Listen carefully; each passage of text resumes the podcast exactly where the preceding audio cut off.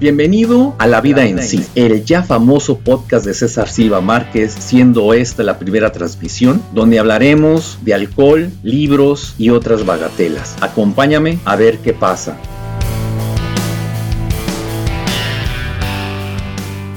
Entre todos los lugares típicos que hay en Ciudad Juárez para comer, hay un lugar muy interesante que se llama Pali, donde su platillo principal son flautas. Estas flautas se sirven en una cama de salsa de tomate cubiertas con una salsa de aguacate y todo esto lleva lechuga, pepino y zanahoria. También se le pone un vinagre que ellos dicen que es de manzana, yo lo dudo, pero si ellos dicen que es de manzana, pues es de manzana. Hace unos meses fui a Ciudad Juárez a dar un taller de novela negra y una de esas tardes llegué a la Pali, tenía años que no iba. Cuando yo era niño comía una orden de flautas. Esta última vez que fui me comí una orden y media de flautas. En el momento en que terminé me di cuenta que eran demasiadas. Pensé que si volvía a Ciudad Juárez, a la Pali, nada más pediría una orden. Cuando era un adolescente llegué a comerme hasta cuatro órdenes de flautas. No es muy común, no es algo que se recomiende, es casi casi un juego. Cuando ya estaba estudiando en el tecnológico y trabajaba, tendría unos 20, 22 años, me comía nada más dos órdenes. A mis 45 años regresé a comerme nada más una orden y media, sabiendo que nada más debía de haber pedido una sola orden. Esto significa que regreso al origen, que regreso al cero. Me pongo a pensar qué sucederá cuando cumpla 60 años. Sé que es un ejemplo guarro, pero lo pongo aquí.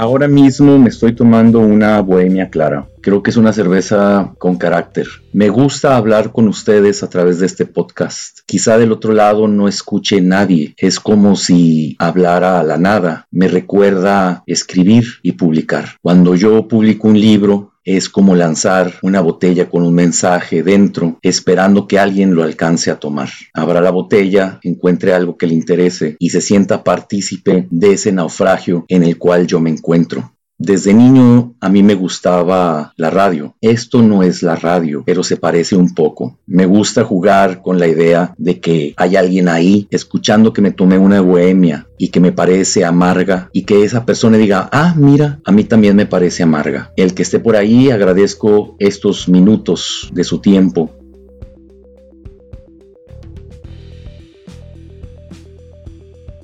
Ayer me tomé una cerveza en un lugar que se llama La Brújula, en medio del bosque de niebla, aquí en Coatepec. La Brújula es un lugar muy interesante porque digamos que tiene la mejor cerveza de la región, manejado por dos amigos míos. Uno es gringo de Oregon, que él es el maestro cervecero, y tenemos a su esposa, que es Valeria, tabasqueña. Mike tiene muy buena mano. Tiene cervezas Ale, tiene una Stout, tiene una IPA, una IPA negra una IPA rojiza, tiene una cerveza de, temporada que es de mango, ahora tiene una de guayaba, que son muy buenas cervezas, tiene una lager que me recuerda mucho a la Heineken o a la, um, Artois, que son cervezas comerciales pero buenas y a final de cuentas lo que uno quiere es pasarse un buen tiempo ahí, ¿no? Eh, una buena tarde bajo la neblina, prácticamente ha habido neblina desde hace ya un mes, por cierto hoy es domingo para mí, no sé qué día es para ti. Y la cerveza es muy buena la verdad, un gran registro muy redonda unas notas precisas se puede decir cuando se habla de una pelel, de una stout, de una lager. El precio es muy accesible. Yo creo que los que vengan por esta región tendrían que tomar esa cerveza. Es quizá de la mejor cerveza que puede haber en Veracruz, al menos aquí en Jalapa. Hay otras, tenemos Neblina, por ejemplo, tenemos Pisquiac, pero realmente el registro de la brújula es único. Y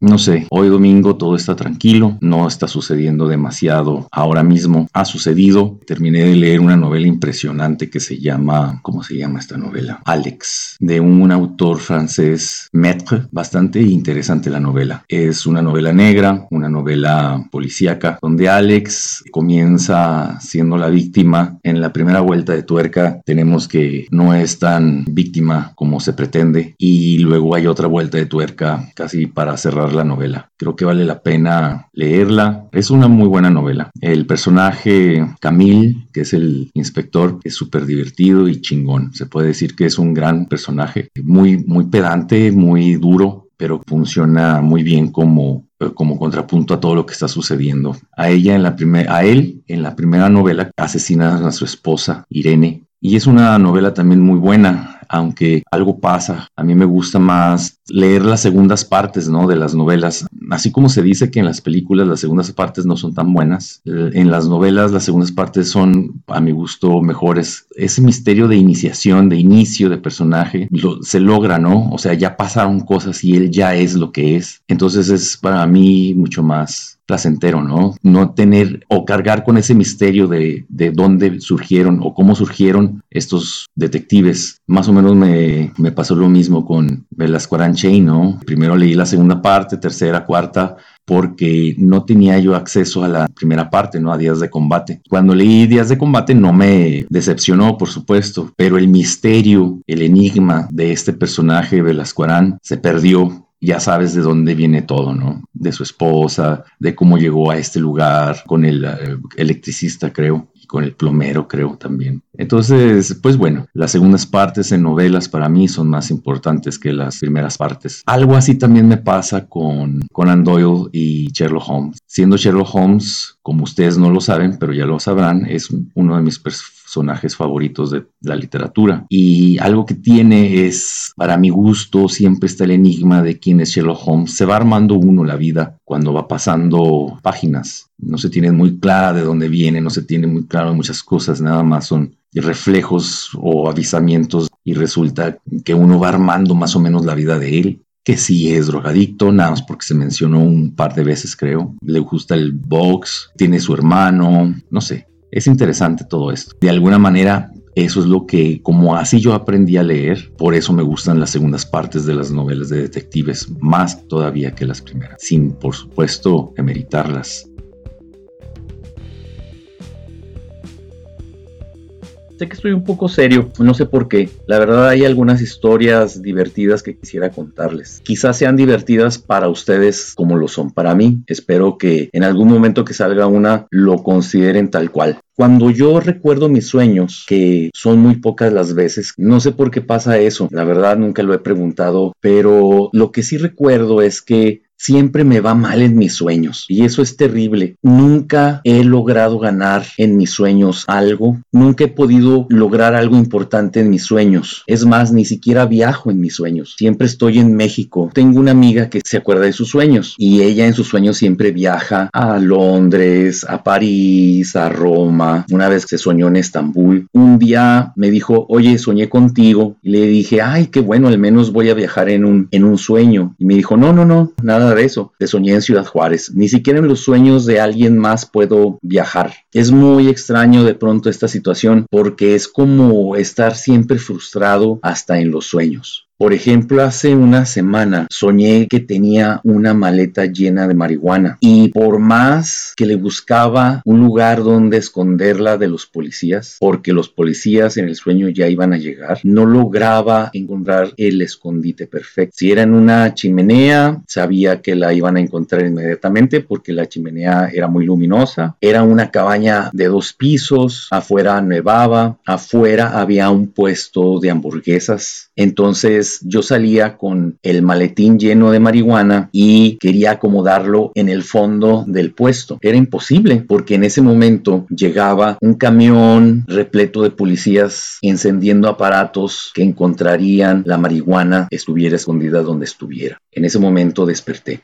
También el día de hoy soñé que estaba estacionando mi camioneta frente a un negocio en Ciudad Juárez. Yo me bajaba para ir a un hotel cerca de ahí y cuando regresaba la camioneta ya no se encontraba ahí. La buscaba pensando que me había equivocado de lugar, pero no, simplemente la camioneta ya no estaba ahí. Me metí a los negocios para revisar las grabaciones, a ver si así encontraba quién se había llevado la camioneta, pero absolutamente no había nada. Me decía, mire señor, aquí no está usted en este video. Y en ese momento me acordé que yo no tenía camioneta y la angustia llegaba de nuevo porque ni siquiera una camioneta puedo tener en los sueños. Se dice por ahí que uno no puede soñar que uno se muere en los sueños, pues yo sí me he muerto en los sueños. Una vez soñé que participaba en una carrera, la cual perdía. También soñé que volaba, pero no podía despegar más de dos centímetros los pies del suelo. Y mis sueños nunca, nunca, nunca logro algo importante.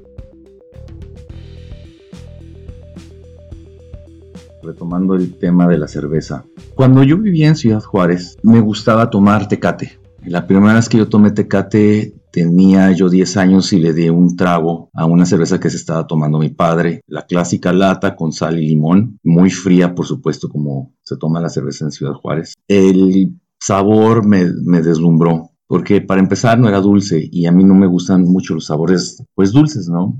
Entonces pues ya, tomé cerveza, no volví a tomar cerveza, de vez en cuando tomaba una eh, cerveza antes de comprar los 18 años, pero prácticamente beber cerveza comenzó para mí realmente a, los 18 años. Yo en aquel tiempo estaba en el taller de literatura de Limba que manejaba Jorge Humberto Chávez, pues cuando iba a algún lado pues me tomaba una, una tecate, dos tecates, ¿no? Con sal y limón como, como debe de ser. La tecate en el norte es, sabe distinta a la tecate del, del sur, eh, quizás por el agua, entre otras cosas. Es más rica en el norte que en el sur.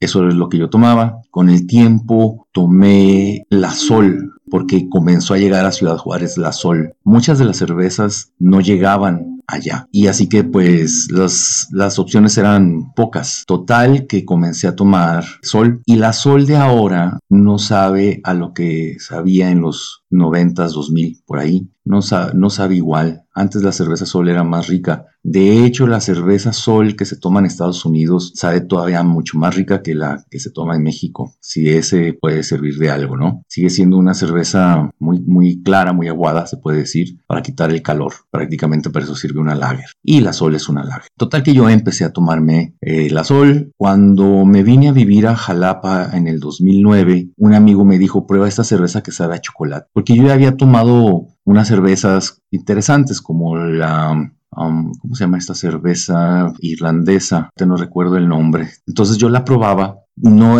o sea, era demasiado amarga, ¿no? Pero me dicen, toma esta cerveza que sabe a chocolate. Y entonces pruebo por, primera vez la Minerva Stout Imperial. Con el tiempo me enteré de que no era una Stout Imperial, es una Stout nada más, pero a ellos les gustaba que dijera Stout Imperial que es un poco tramposo porque no es lo que te estás tomando. Te la vendían de una manera y resulta que no era esa cerveza la que estabas tú realmente degustando. Es una stout. Y ahora la Minerva ya se llama Stout, nada más. Total que me sorprendió el sabor y empecé a adentrarme en el mundo de la cerveza. Tanto así que en el 2010 comencé a producir cerveza para un amigo que tenía un restaurante que se llamaba Mordida de Gato. Compré un equipo Blickman, cuatro tanques para hacer 400 litros. Pues me enteré que la cerveza es uno de los líquidos más populares y vendidos del mundo después del té. Creo que el té es primero, comencé a trabajar con una Ale, una Pelel, una Pelel bastante decente,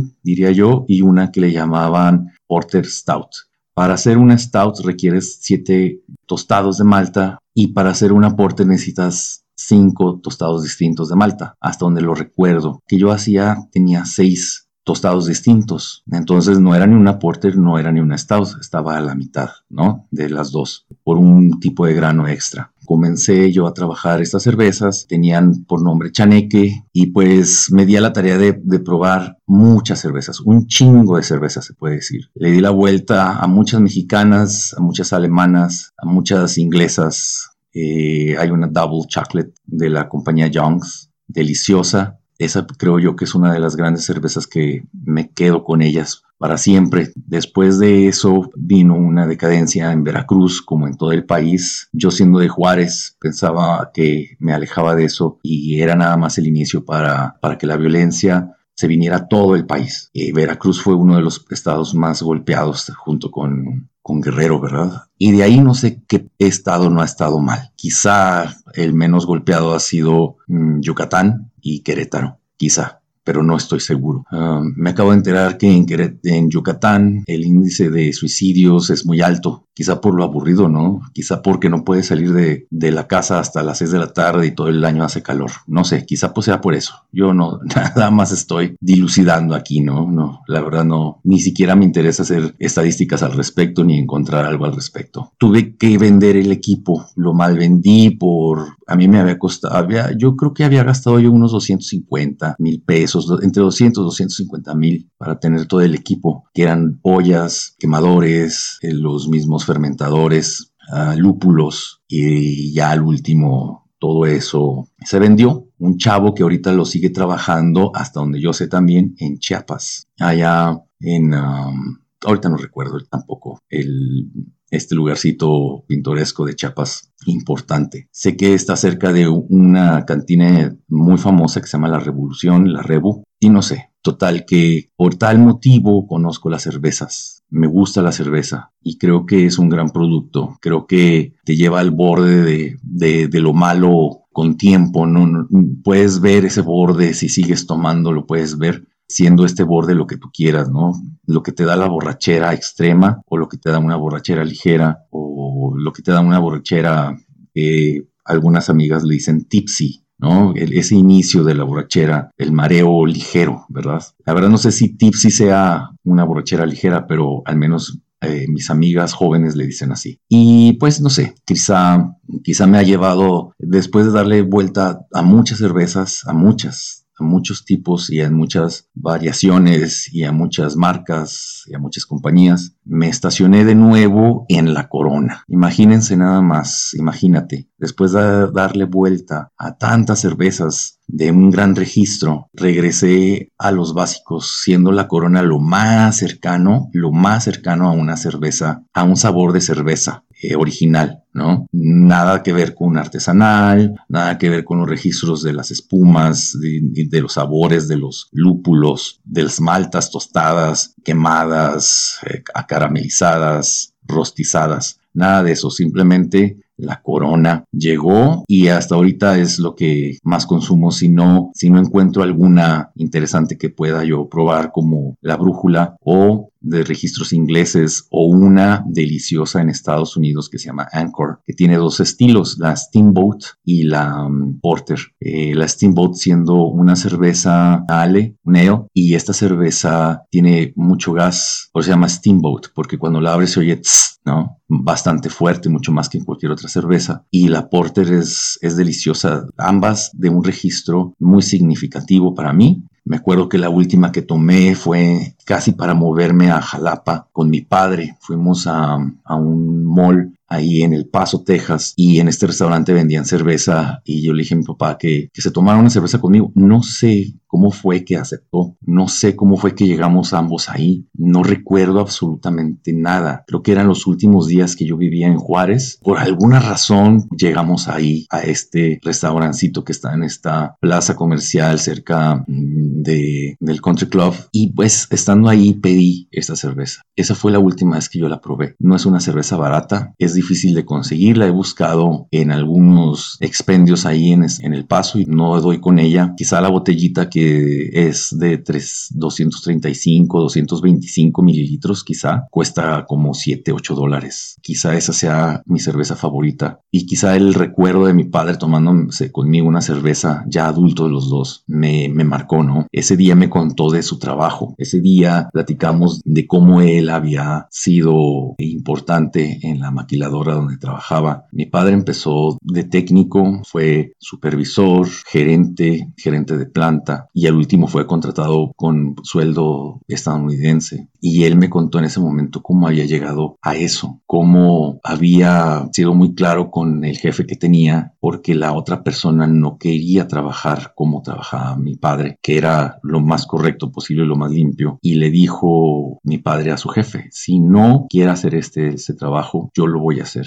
pero lo voy a hacer y me lo vas a dejar. Eso significaba que mi padre iba a tener más trabajo y al mismo tiempo tenía que subir de puesto porque iba a hacerse cargo de toda la producción de esa planta que trabajaba para GM. Mientras esto sucedía, me tomé una Anchor. Esa es la historia de la cerveza Anchor para mí.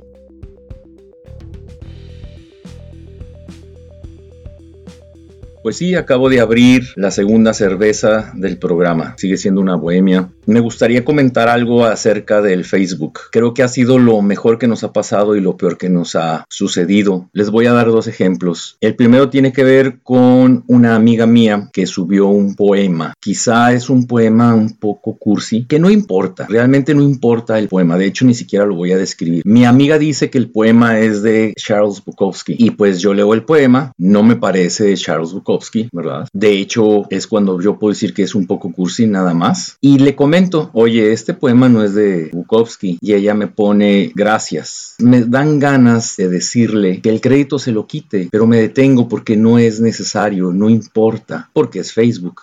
Y yo que vengo de una generación que comenzó a ver el crecimiento de las redes sociales, pues antes nos comunicábamos a través de, del Messenger nada más, de alguna manera, ya ni siquiera sé cómo se llamaban estos primeros intentos de comunicación que eran individuales a través del correo electrónico, del email. Y uno podía platicar con gente que estaba muy lejos de uno. Y era como estar en un bar con las luces apagadas y poder decir lo que uno quisiera decir. Y como no hay rostro atrás de las palabras, pues pues, no importa mucho lo que digas. Si te equivocabas, pedías perdón, ¿verdad? Decías discúlpame y el mundo se arreglaba y seguía. En algún momento lo platiqué con una amiga. Ella y yo chateábamos y empezamos a hablar entre tantas cosas de drogas y alcoholismo. Lo que había hecho ella, lo que había hecho yo. Cosas que me hicieron sentir como si estuviera realmente en una cantina a oscuras. Y entonces yo sé que mi amiga no va a quitarle el crédito a Bukowski de ese poema Cursi.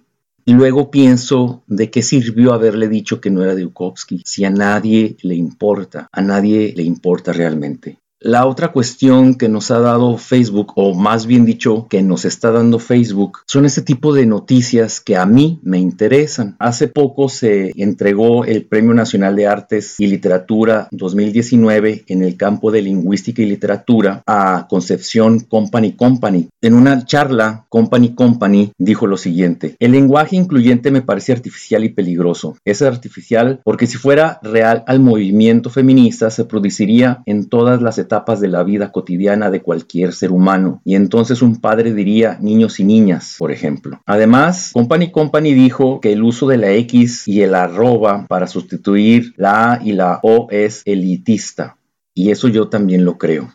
Si no sé escribir y la mayoría de las lenguas del mundo no han tenido nunca escritura, no tienen derecho esas mujeres que han vivido en la oralidad a ser respetadas y ellos que han vivido en la oralidad a aprender a respetar.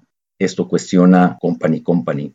También dice, es vistoso decir soy políticamente correcto. El lenguaje incluyente está opacando los problemas de fondo, de verdadera discriminación, de brechas salariales, del derecho al aborto. Es peligroso porque aplaca la conciencia de los machos y nosotras creemos que tenemos visibilidad, dijo ella. A veces pienso que esta onda de lenguaje incluyente es desafortunado por una razón muy obvia. Tenemos nosotros cuchillos en la casa. Los cuchillos sirven para cortar y hacer de comer. Es una herramienta. De pronto se usan para matar.